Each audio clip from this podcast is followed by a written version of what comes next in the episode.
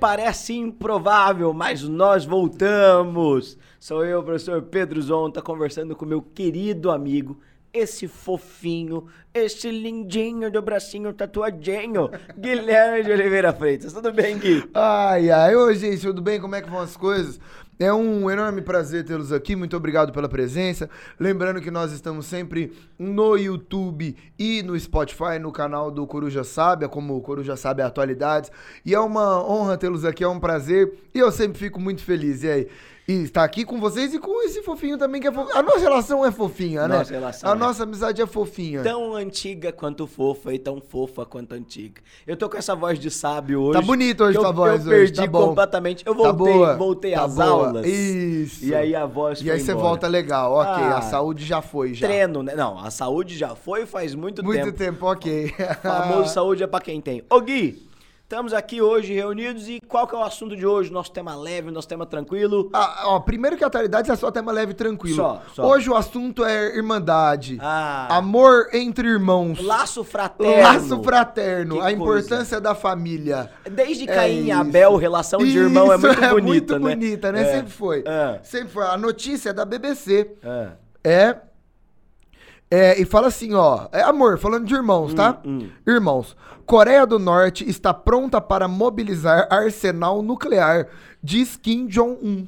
Que coisa boa. Que coisa, Que coisa boa, que né? coisa boa. Em 2022, o que o mundo precisa é de arsenal nuclear, E- né? e A gente tá precisando de uma dessa. Parece interessante, né? Parece, Parece uma boa ideia, né? Parece curioso, mas o que é pior é o seguinte: durante muito tempo, só o Kim Jong-un, só, só o Kim Il-sung, só a galera do Egito falava assim: ah, fazendo bomba atômica, e o resto do mundo vai ver. Mas agora, até as antigas potências desnuclearizadas estão voltando com a Tão ideia de bomba voltando, atômica. tão voltando. né? A gente já já tem um perigo da gente viver o medo da década de 60, 70 e 80, que o mundo passou pré-acordos nucleares, né? E essa é mais uma dessas histórias, né? É isso. Mas, mas vamos, vamos falar primeiro Vamos da lá, Coreia. manda né? ver, manda É- ver. É, cara, posso falar? Quer que fala? Cara, eu quero te ouvir falar. É, bom, é, a gente tá falando aqui da questão né, da Coreia, justamente, né? A Coreia do Norte, ah, um país mega isolado, o último país verdadeiramente socialista do mundo, com uma economia mega isolada em relação às demais, é, que tem um histórico dessas ameaças, que tem um, um- um histórico no século XX, no século XXI, na primeira década do século XXI, na segunda década, pelo jeito até a terceira década Ok. do século XXI é, dessas ameaças constantes, é, desse programa militar constante. E aí, é, o que, que é muito curioso dessa, dessa notícia, né? É, eles, durante muito tempo, sempre falaram da presença de mísseis balísticos. E aí, o míssil balístico, ele é uma ogiva nuclear sem a ogiva nuclear. É isso, né? É a ideia de, de conseguir pegar um foguete e conseguir mandar esse foguete para outro país. E qual que é o, o problema disso, tá? É só colocar uma ogiva nuclear lá dentro, né? É, mas é, tem um problema fundamental que é o seguinte: dependendo do tipo de tecnologia, não tem como parar esse tipo de arma. Entende? E aí esse é o grande medo. Que é diferente, por exemplo, de eu posicionar um porta-aviões do lado do seu país. É uma ameaça terrível? Uma ameaça terrível. Só que pode vir a sua marinha e afundar meu porta-aviões. Pode vir um avião e derrubar meu porta-aviões. Pode vir um submarino e afundar o meu porta-aviões. Agora, uma, uma, um míssil balístico desses, ele pode sair da Coreia e acertar os seus inimigos. Principal inimigo, a gente vai falar logo menos, mas é o Japão, é isso. Aham. E essa é uma grande tensão. Ao mesmo tempo que isso acontece, a Coreia do Norte tem uma questão geopolítica muito complicada no mundo, né, Gui? É, isso porque, a gente vai falar desse histórico todo logo menos, mas a Coreia do Norte teve um período de economia próspera, ali aliado pela União Soviética, aliado pela China, mas ela perdeu isso, né? A China se abriu para uma economia de mercado, a União Soviética se dissolveu e a Coreia meio que perdeu essa característica, mas mantém sua característica militarista. No sul da Coreia, a gente tem a Coreia do Sul, que é um aliado histórico dos Estados Unidos. Já vamos falar um pouquinho sobre as raízes históricas disso. E acaba que esse é um, um- um- ponto, um fenômeno da, economia, da política, da geopolítica global. Concorda comigo, Gui? Temos, concordo, que que concordo. temos a mais? É, não, ó, sobre essa notícia, dois pontos, tá? Aham. Dois pontos que eu acho importante de colocar. Primeiro, É, curiosamente, pra mim, essa é uma das maiores curiosidades de todas da história da humanidade. Uhum. O Donald Trump se deu bem com Kim Jong-un, né? Sim. Eles foram pra lá, eles ficaram colegas. é Sim, muito legal. sim. E aí, quando a gente teve a troca de presidente nos Estados Unidos, o Biden, ele não foi um cara tão amiguinho do Kim Jong-un. Foi aí que hoje a Coreia entende que os Estados Unidos, como grande potência ocidental, tem se afastado dela e tem demonstrado menos interesse, um menor interesse nessa questão de pacificação na relação Ocidente-Oriente, na relação Coreia do Norte e Estados Unidos. Perfeito. Então, a Coreia do Norte, que tava mais pianinho com o Donald Trump, ele tava mantendo um, um esquema lá, agora com o Biden as relações não estão tão boas. Então, esse é o primeiro ponto. Então, existiu um acordo em 2018 e a ideia é que logo depois ele foi quebrado. Então, é, o último, só para te falar, o último teste nuclear da Coreia do Norte foi em 2017. E aí eles falaram que iam parar em 2018, então agora ele já anunciou um próximo. Então a ideia é, cara, em 2018 a gente falou que ia parar, mas acabamos de voltar. Então é a Coreia do Norte anunciando que deu uma brigada com o Ocidente, com os Estados Unidos. Sim. Outro ponto. É, os tratados de não proliferação de armas nucleares, né? Ele começa em 68, se eu não estou enganado. Ele é um projeto muito ocidental. Ele teve a participação da Rússia, lembrando que a gente estava no auge né, da Guerra Fria, mas ele envolve muito, muitas potências do Ocidente que possuem essas armas e que hoje tentam controlar para que novos países não tenham. Na visão do Oriente, e de novo, né, a gente sempre tenta bater nessa tecla não maniqueísta aqui, é todo mundo ruim, todo mundo com interesses geopolíticos, pelo amor de Deus. Na visão do Oriente, isso é basicamente uma ideia de que, ó, o Ocidente tem arma nuclear e não é pro Oriente ter. Então os Estados Unidos tá lotado de coisa lá. Cara, a França tem, né? E a Inglaterra super poderosa, um monte de país super poderoso. Ó, mas o Oriente não pode fazer. É por isso que muitos países orientais, como o Irã e como a Coreia do Norte, eles desenvolvem um programa nuclear clandestino. Então, tipo, ó, tem programa nuclear e eles estão fazendo, só que eles tentam participar das ideias. Cara, eu lembro uma vez que a gente leu uma notícia do Irã que não, o Irã tem um programa é, que a gente está enriquecendo urânio, mas é para fins pacíficos. Cara, e para fins pacíficos era tipo três vezes ali e os caras tinham vinte e tantas vezes a mais do que podia, sabe? Então, assim, a história da Coreia do Norte é, basicamente, eles sempre negaram programas nucleares, tá bom? Eles, eles entraram no esquema do Tratado de Não Proliferação de Armas, saíram em 2003, e aí vem a melhor notícia de todas, Pedro. Olha que legal. De eles entraram em 85, então de 1985 a 2003, a Coreia do Norte jurou que não desenvolvia armas nucleares. Eles saíram do tratado em 2003. Olha que bom. Porque a, começaram a acusar a Coreia do Norte de desenvolver um tratado clandestino, desenvolver um programa clandestino. Eles falaram: que absurdo, a gente não desenvolve isso, isso é muito errado, a gente não tem disso. Por conta dessa falta de educação, a gente vai sair. Aí em 2003 eles saíram, em 2004 tava pronta a bomba. É. então, assim, muito rápido, né? Eles É. desenvolveram rapidinho. Cara, é. Parece que eles fizeram bem rápido mesmo. Eficiência, né? Eficiência. Eficiência. O primeiro teste é do- de 2006, tá? De 2006 e foram fazendo teste até 2017, até que eles falaram que eles iam parar Uhum. e agora acabaram de anunciar que iam voltar. Então, a história do Oriente, eu tô escorregando aqui da cadeira, pronto. Ah. A história do Oriente é uma história de desenvolver projetos nucleares clandestinos. Porque eles entendem que esses tratados internacionais favorecem somente o Ocidente. Então, a Coreia tá nessa, né? É, uma, é um jogo aí, né, de interesse. Sim, é, e acho que vale a pena a gente apontar também, Gui, é, que para além das questões militares, né, e aí bomba atômica, né, tem muito a questão de soberania nacional, né, sempre que se discute bomba atômica em geopolítica, é a ideia da arma que se tem para não usar, porque ela garante um respeito. Então, se eu uso uma bomba atômica, a gente sabe o potencial destrutivo que isso tem. Né? É, contra pessoas foi usado duas vezes e, e isso marcou o século XX. Talvez seja a maior cicatriz do Aham. século XX. É, e aí isso acaba ficando como um elemento de, ó, não me ataca porque eu tenho bomba atômica. Então, Estados Unidos e Rússia, qual que é o segredo da relação dos dois? Ameaça nuclear. Ah, você não quer fazer isso porque você não sabe quando as minhas ogivas nucleares vão ser ativadas.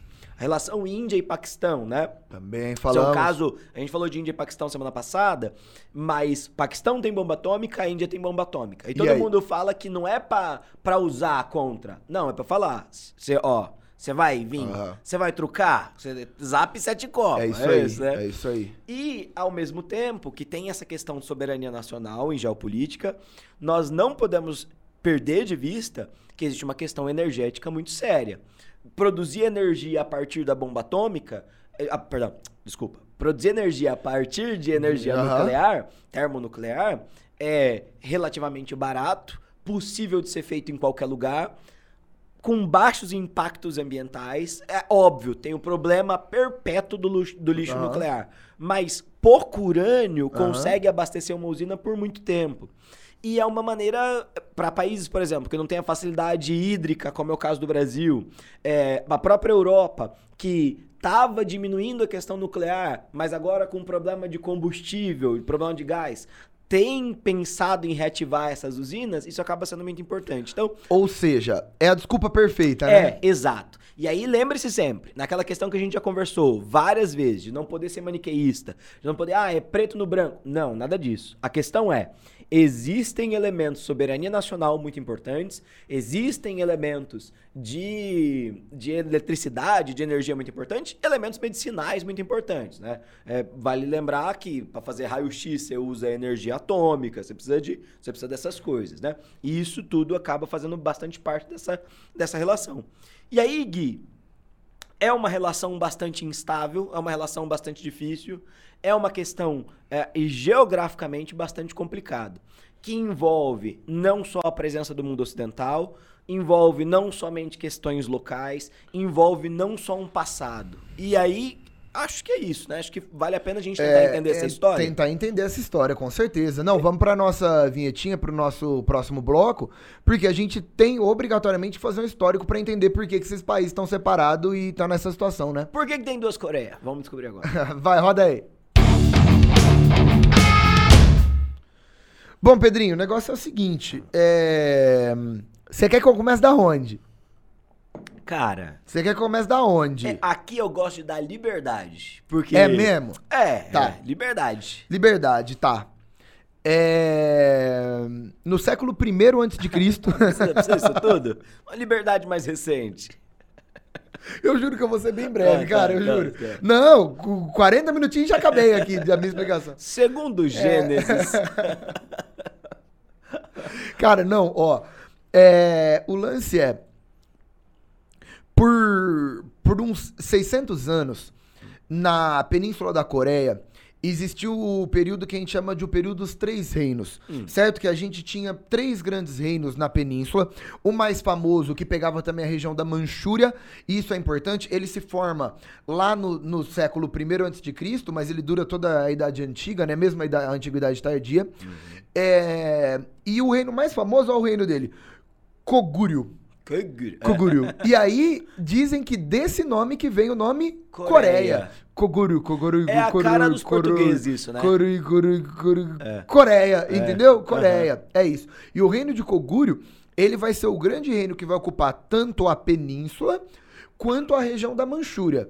Isso é muito interessante, por quê? Porque a história da Coreia tá muito relacionada com a história da Manchúria, tá? Gente, lembrando, a Manchúria é aquele nordeste da China, que é uma região em sentido mineral muito rica e que todo mundo quis dominar a história inteira. Resumindo, se a história da Coreia está diretamente relacionada à Manchúria e a Manchúria todo mundo quis dominar a história inteira, a Coreia todo mundo quer dominar a história inteira. Gente, vamos lá.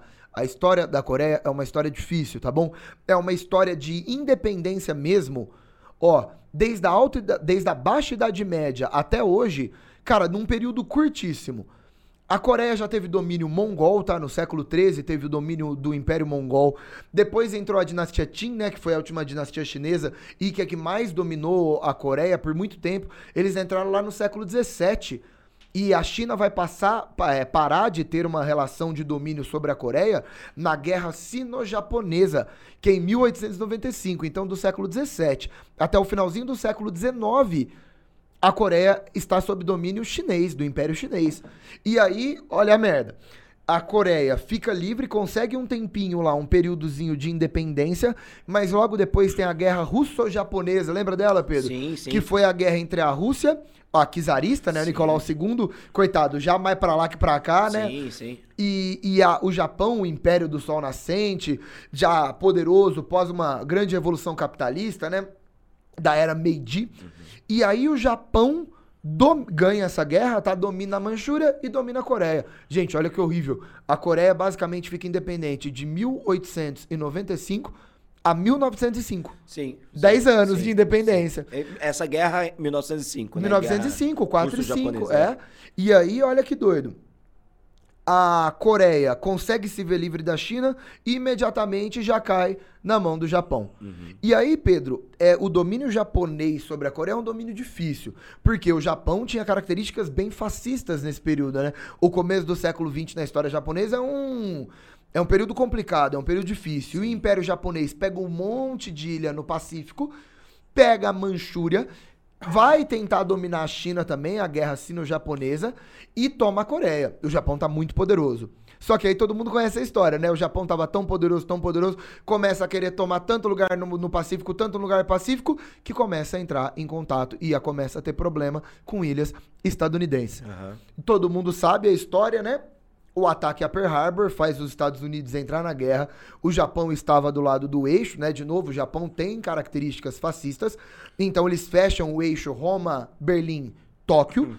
E o Japão está ao lado desses países fascistas na Segunda Guerra Mundial. É até interessante pensar, né, que da mesma maneira que é, a Alemanha colocava os alemães, né, como o povo mais, o povo superior da Aham. Europa, que deveria dominar a Europa, os japoneses têm a mesma política Também. sobre a Ásia, né? Porque os japoneses se consideram um dos poucos países asiáticos que cresceram isolado. Aham. Então eles mantiveram a pureza do sangue japonês, enquanto que a China fez muito comércio, se misturou. A famosa bobagem que Exatamente, conhece, é. né? Um pensamento perigoso e É, racista. bizarro. Bom, o lance é, quando o Japão entra na Segunda Guerra Mundial, então o Japão dominava a Coreia.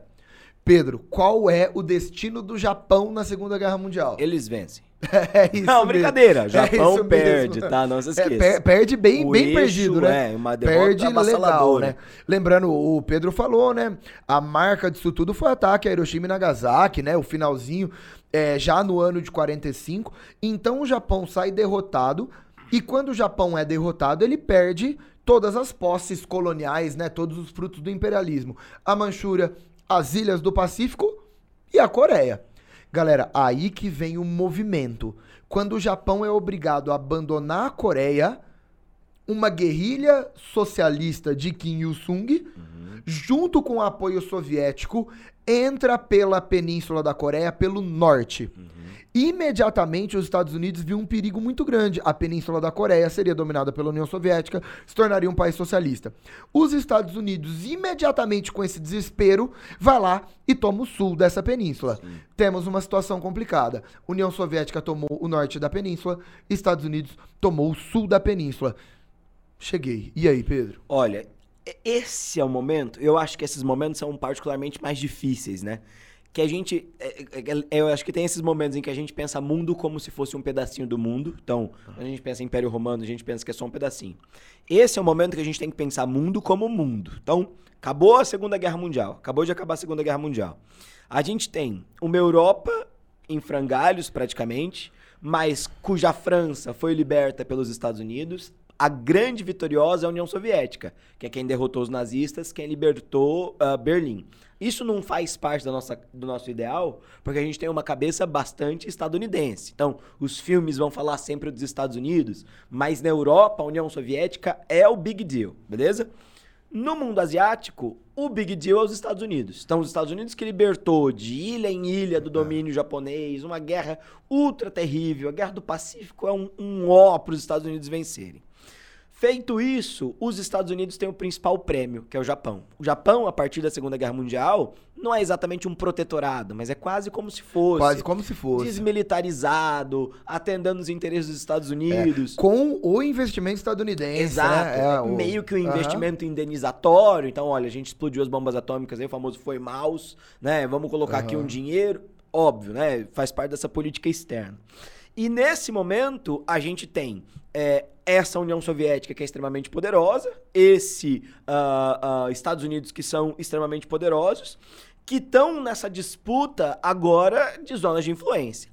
É, é, impressionante, né, Gui, o quanto que a Guerra Fria se transforma em uma realidade imediatamente depois do fim da guerra. E aí tem um outro problema que é a divisão que aconteceu da Alemanha. Então, os Estados Unidos queria mais parte da Alemanha, a União Soviética ficou com partes mais importantes. A Coreia acaba se transformando, mesmo sendo um lugar muito secundário, acaba se transformando em um foco das atenções dos Estados Unidos. Estados Unidos corre para o sul, Coreia corre para o norte, vai existir uma tensão. União Soviética. Oh, perdão. É, União Soviética corre para o norte da Coreia do Norte. Vai haver uma tensão entre as duas. Essa tensão vai culminar num acordo de paz. Primeiro, não tem um conflito a princípio. A gente vai ter ali em 1950 uma pacificação, o paralelo 38 acaba ficando como uma divisão. Então, a partir do paralelo 38 para cima, vinculado com a União Soviética, paralelo 38 para baixo, vinculado com os Estados Unidos. Os Estados Unidos passam, então, em 1950, a. Bom, então a gente está nessa situação, vamos retirar as tropas. A ONU está formada, recém-formada. Existe a ideia de que a ONU é uma grande força nesse momento. E aí fala, ó, os Estados Unidos vai retirar suas tropas, ONU, você fica como responsável e você vai organizar as eleições. Então, a ONU nesse momento vai se transformar naquela que vai tentar uh, acalmar os ânimos, calma União Soviética, calma Estados Unidos, vamos tentar aqui.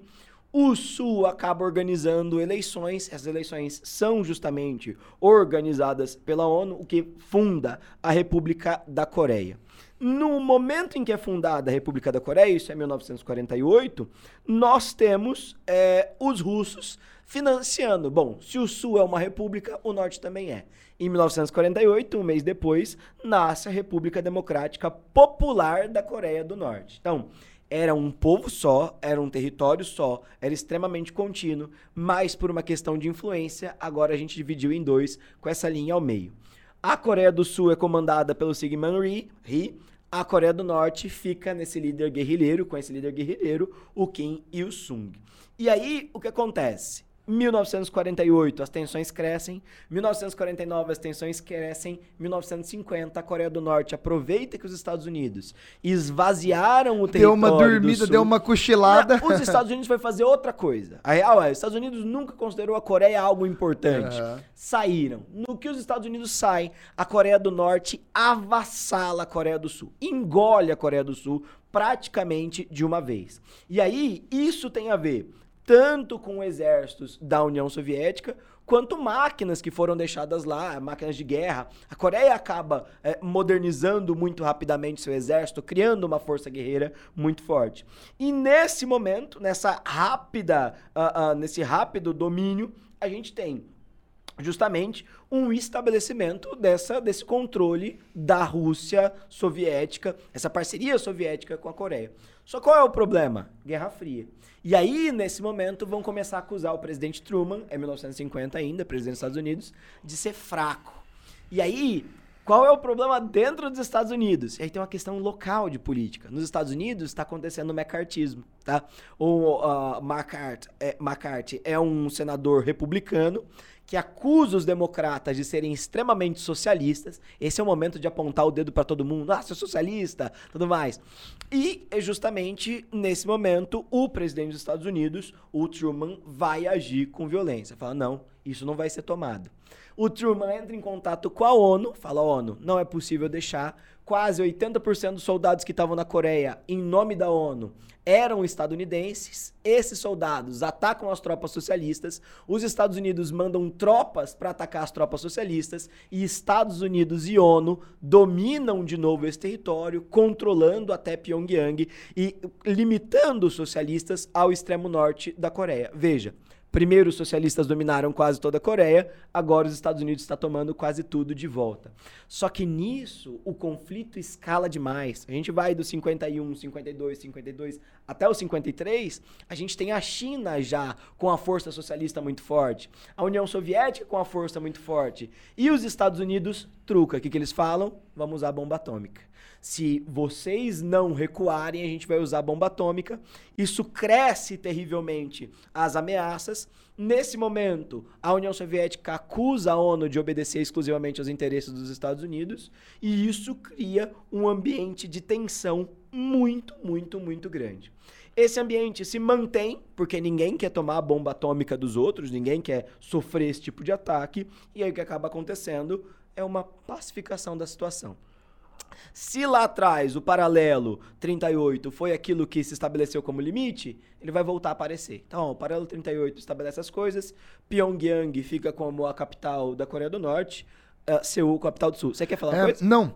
É, primeiro que é, esse conflito é o que nós chamamos de primeiro conflito quente da, da Guerra, Guerra, Fria. Fria. Ou seja, cara, existe uma ameaça de um ataque nuclear e faz Cara, sete anos que teve Hiroshima e Nagasaki. Então é muito recente. Exato. Lembrando, então a memória das bombas nos Estados Unidos, que os Estados Unidos soltou, era muito recente. E a noção de Guerra Fria nem tá feita ainda na cabeça das pessoas, né? É, é muito. Ó, começou a Guerra Fria, começou a Guerra da Coreia. É muito no comecinho, né? É. E ao mesmo tempo que isso, é o momento em que a geopolítica estava muito sensível. O cara que é mandado para comandar a Guerra da Coreia é o general MacArthur. Esse cara era um maluco, um maluco que saiu da, da Segunda Guerra Mundial é, com uma ideia extremamente expansionista para os Estados Unidos. E ele falou: não só a gente dominou a Coreia inteira, como a gente tem condição de atacar a China e impedir os socialistas de ascenderem, uhum. e atacar a União Soviética e impedir eles de recuperarem.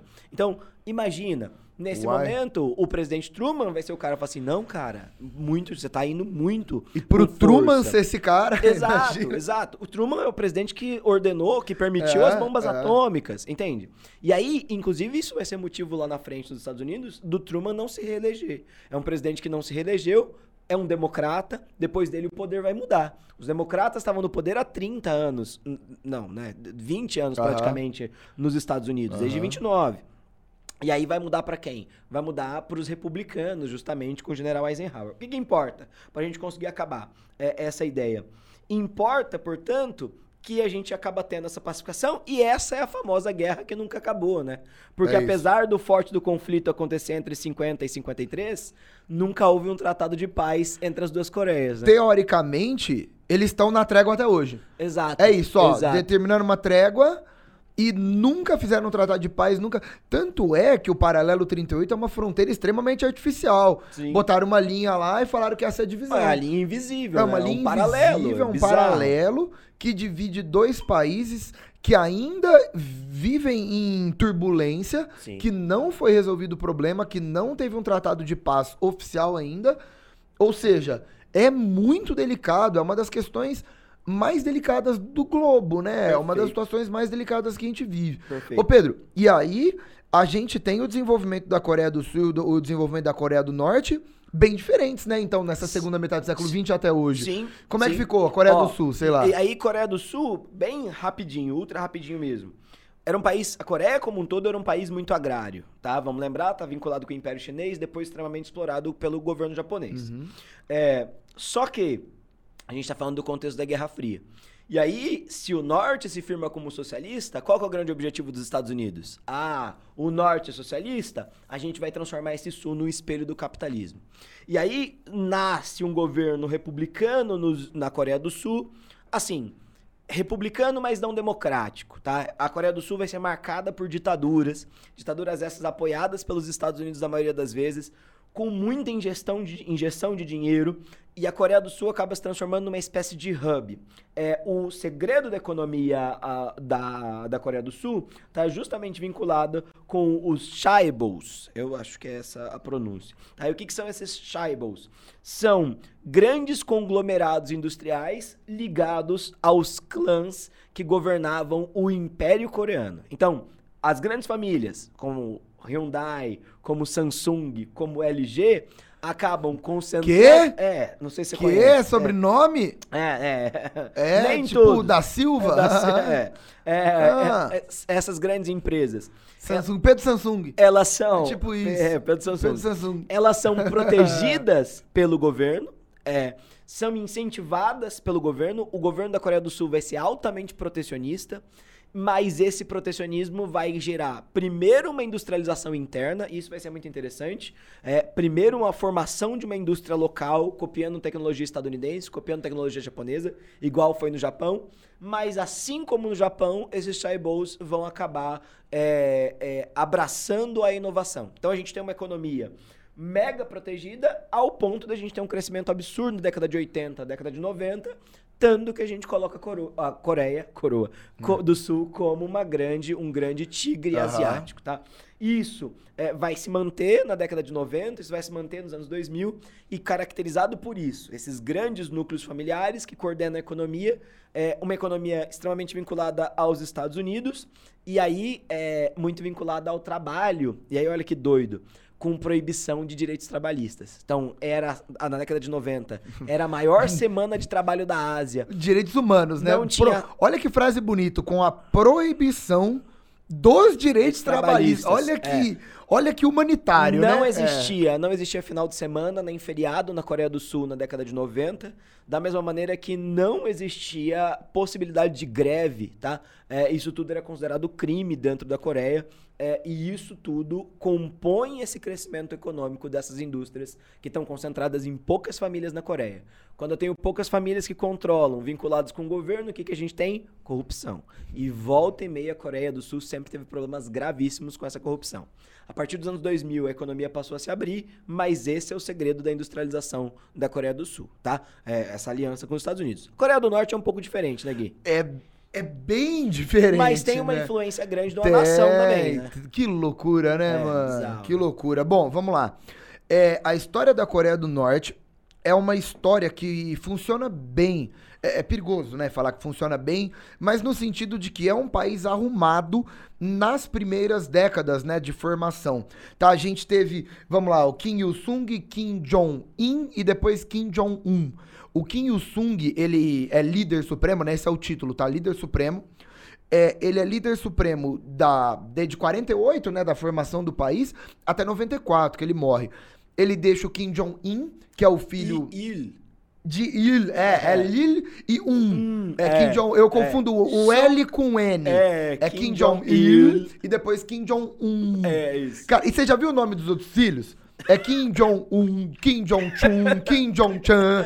É, é muito difícil pra gente que não fala, né, coreano, ou não tem uma, uma destreza, né, com uma língua oriental, a gente dominar essas O coisas. nosso orientalismo nos impede. É, é, eu tenho muita dificuldade mesmo. Sim. Cara, eu tava, eu tava lendo hoje, antes de vir pra cá, eu tava vendo lá e tem o Kim Jong-un, Kim, Jong- Kim Jong-chun. É. Aí tem o Kim Jong-chan. Falei, pô, mano, é, é isso mesmo, é Kim Jong-il, Kim Jong-un.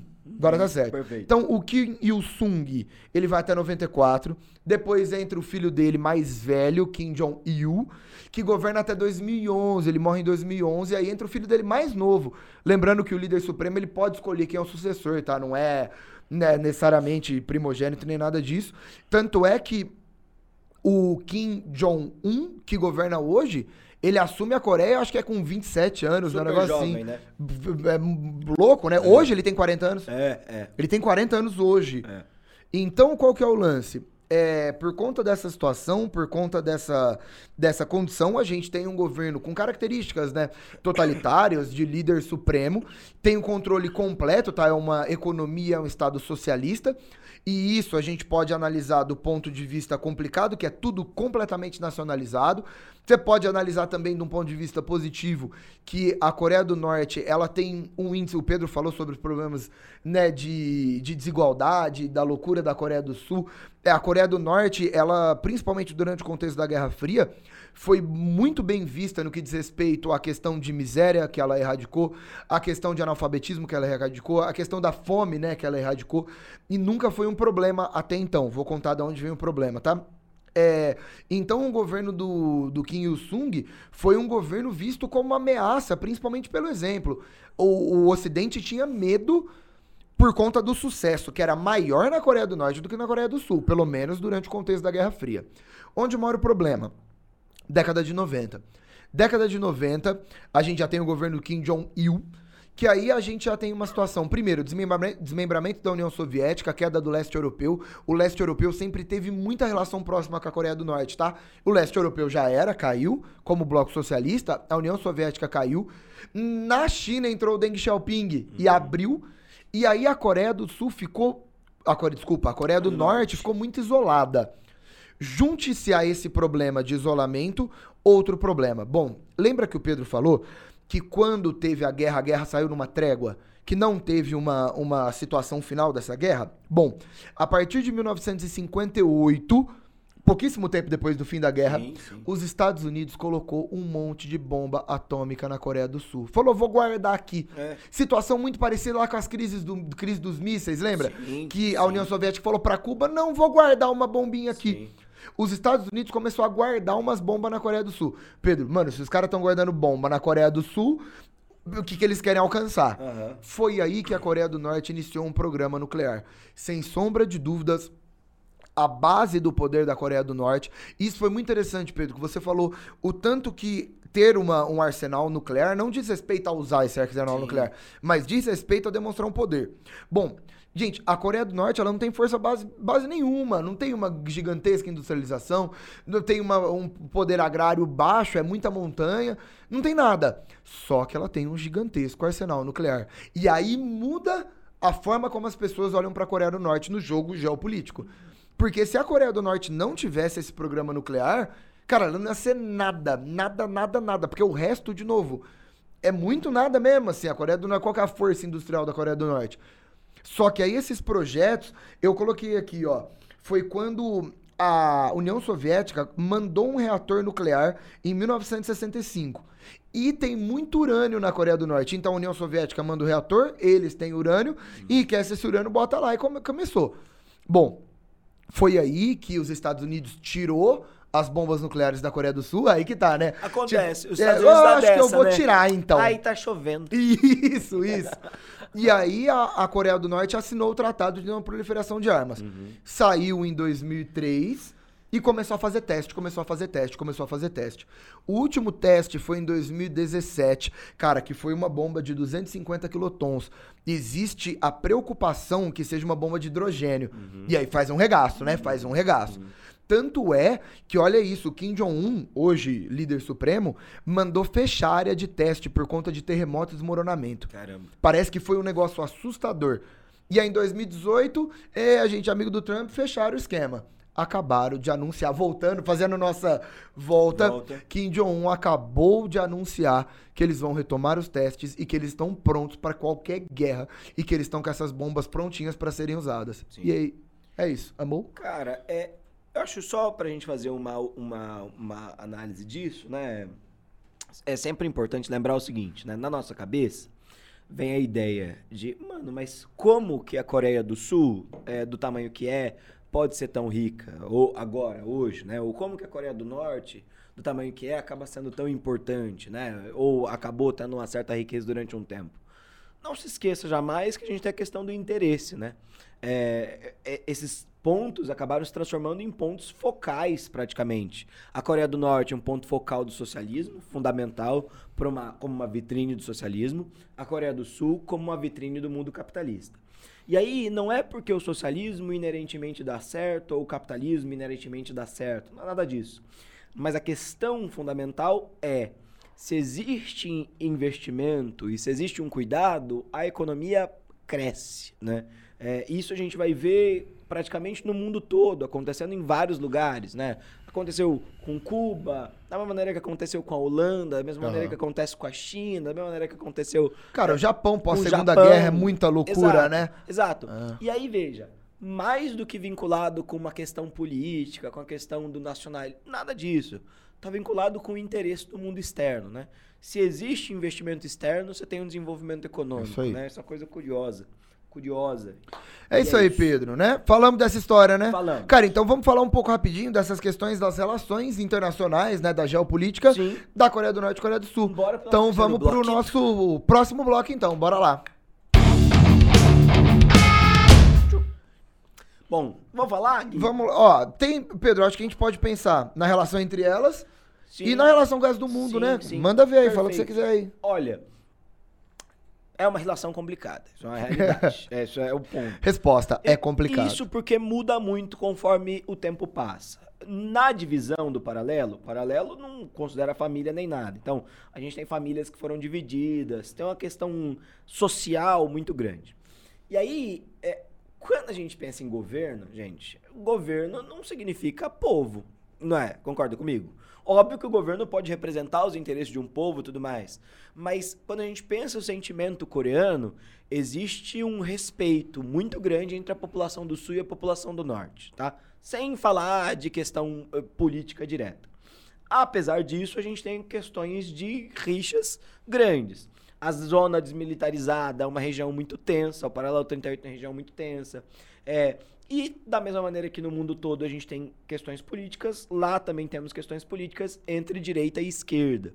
Né? Que lá a gente costuma chamar a direita dos conservadores da Coreia e a esquerda dos liberais da Coreia. E aí qual que é a diferença fundamental entre esses dois?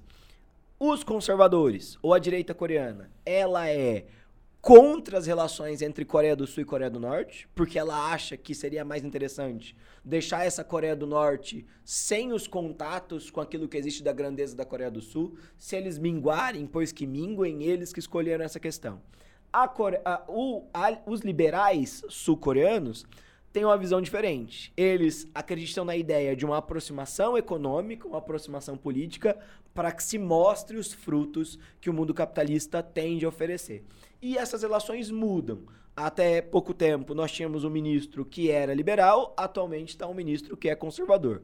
Toda vez que os conservadores entram no poder, os diálogos com a Coreia do Norte diminuem, tá? Essa é a questão. Quando entra o liberal, os diálogos aumentam. E aí, óbvio, tem a questão de que a Coreia do Norte é muito difícil de ser confiada por conta dessa, dessa volatilidade. Toda vez que existe uma crise, e aí, ó, um outro detalhe, outra dica importante. Toda notícia que vem da Coreia do Norte é muito difícil da gente entender se ela é verdadeira ou não, tá? E aí por quê? Porque existem duas fontes fundamentais. O governo norte-coreano, que vai sempre falar que tá tudo uma maravilha, e a gente sabe que as coisas não são assim, e os rivais da Coreia, que vão sempre dizer que tá da pior maneira possível, e nem sempre é assim, entende? Então, é, que- por que, eu tô falando disso? Justamente por conta dessa relação bastante tensa. Então, para a direita, as coisas são hediondas. Para a esquerda, não são boas, mas são toleráveis. E o que, que une bastante os coreanos? O fato de que eles têm um ódio absurdo aos japoneses.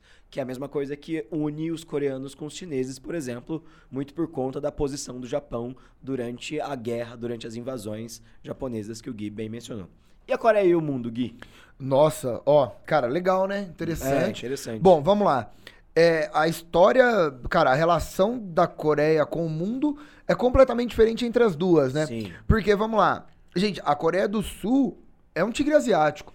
É um país que entrou na OMC, que abriu o mercado, que tem um nível de industrialização violento. Cara, a base da exportação da Coreia do Sul. Olha aqui, eu coloquei aqui.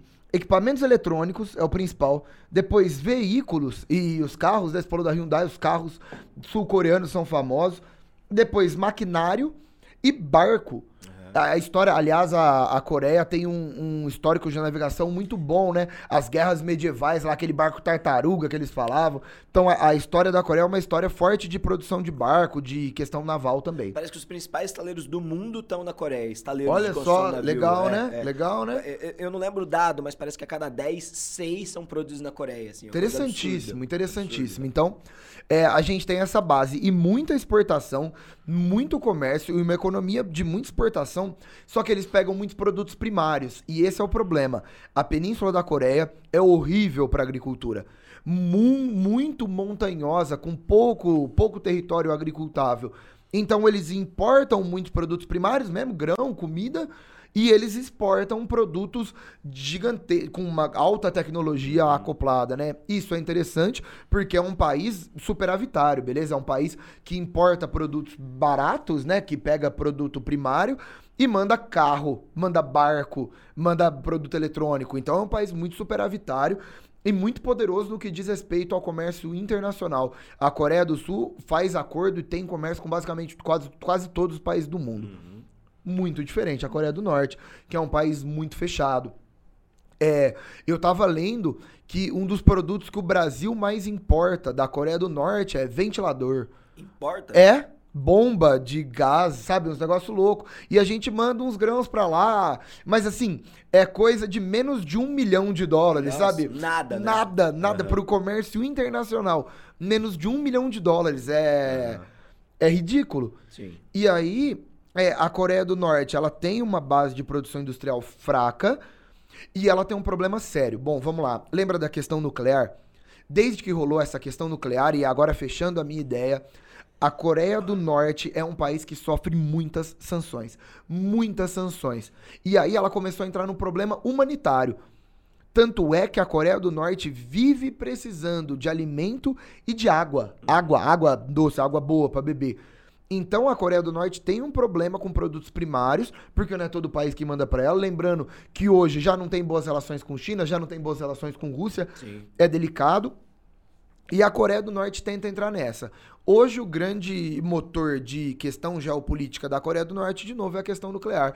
Então ela participa dos acordos, entra e todo mundo vai lá conhecer o cara e todo mundo vai entrar lá, mas não é um país com grande importação e com grande exportação e com muitas sanções e muito isolamento. Tanto é que, só terminando, Não, Pedro, não, o Kim Jong-un, com essa disputa toda, ele fala que ele aceita acabar com essa questão nuclear se os países fizerem acordos e derrubarem as sanções.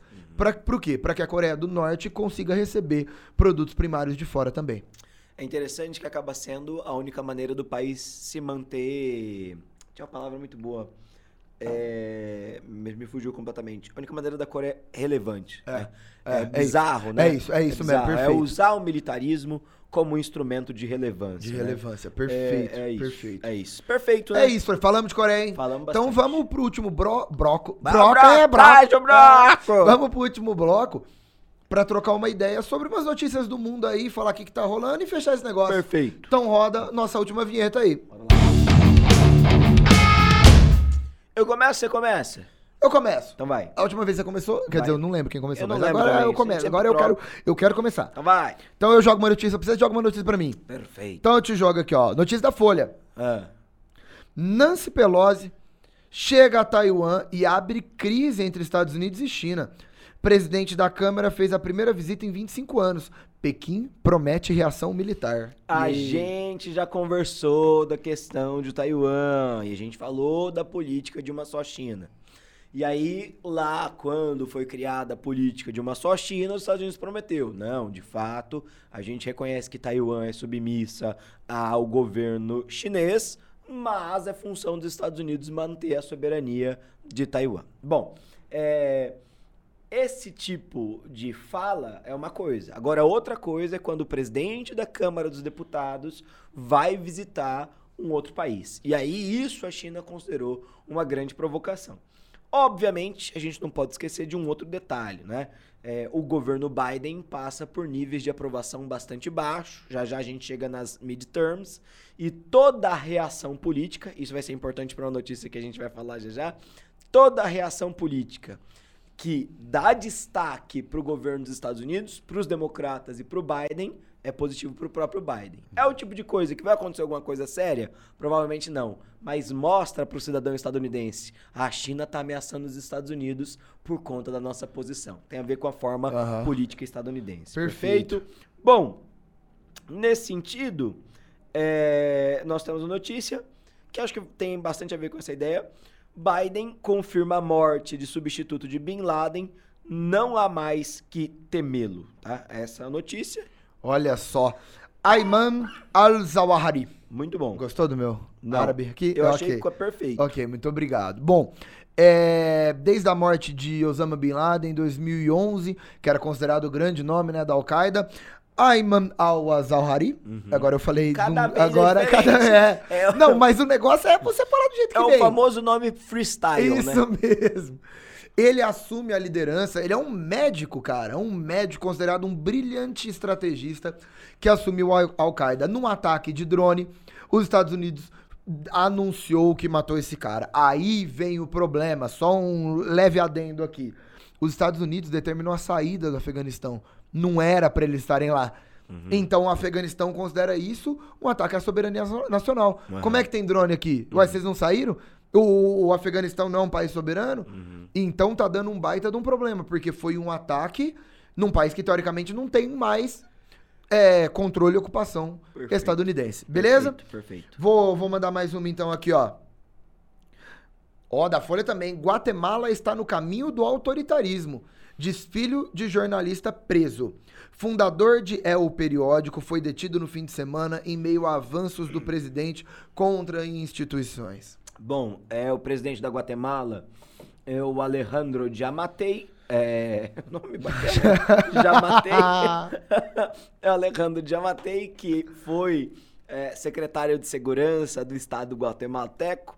É, e é um nome da extrema-direita da Guatemala, tá? É, ele se aliou com o antigo uh, presidente da, da, um, uh, da Guatemala, que é um cara que foi denunciado por uma série de casos de corrupção, mas como corruptos sempre são os outros, é, ele tem feito uma escalada com substituição de juiz na Suprema Corte guatemalteca e agora com a prisão é, é, desse jornalista, que é um dos donos dos principais jornais da Guatemala, pelo crime de estimular movimentação pública. Ixi. Então, não é um crime de verdade, não, não é nada, mas o judiciário todo é cooptado, opa, cooptado pelo Alejandro Jamatei é, nessa escalada a gente da, conhece essa história, da né? extrema-direita a, a guatemalteca, tá? Ok. Zero novidades, é isso. Manda uma e aí. vamos para nossa última notícia, que é justamente, o celular bloqueou, não há vencedores em guerra nuclear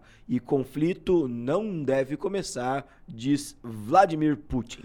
É isso aí. É, na semana que a ONU decretou que o mundo nunca esteve tão perto de uma guerra nuclear desde a década de 60, né, desde o auge lá da Guerra Fria, é, assumiu um alerta aí para muita gente, principalmente em cima dos Estados Unidos e principalmente em cima da Rússia, né, do Putin com essa questão da Ucrânia, sobre a utilização de armas nucleares. E aí os dois imediatamente foram lá, falaram: "Não, isso não vai acontecer, a gente é amigo". Os dois passaram um paninho quente lá, beleza, o Putin falou, o Biden falou e tá tudo bem. Mas essa discussão tem voltado à tona, né? E muito do, do programa de hoje, da Coreia do Norte, foi disso também, né? Sobre energia É nuclear, isso, essa questão, questão atômica. atômica tem sido rediscutida. Então, o Putin acabou de fazer um discurso falando, galera, relaxa aí. O Biden acabou de falar um discurso, não, imagina então, botaram um pano quente na situação, mas o medo tá rolando. Perfeito. É isso aí? Excelente. É isso aí. Galera, lembrando que nós estamos no canal do YouTube e do Spotify do Coruja Sabe. Acompanha a gente, manda seus comentários, participa e a gente quer saber tudo. Toda quarta-feira, 19h15, nós estamos no ar. Certo, Pedrinho? É isso, a gente se encontra no próximo. Fechou? Tchau, Valeu, tchau. gente. Um abraço, tchau, tchau. Valeu.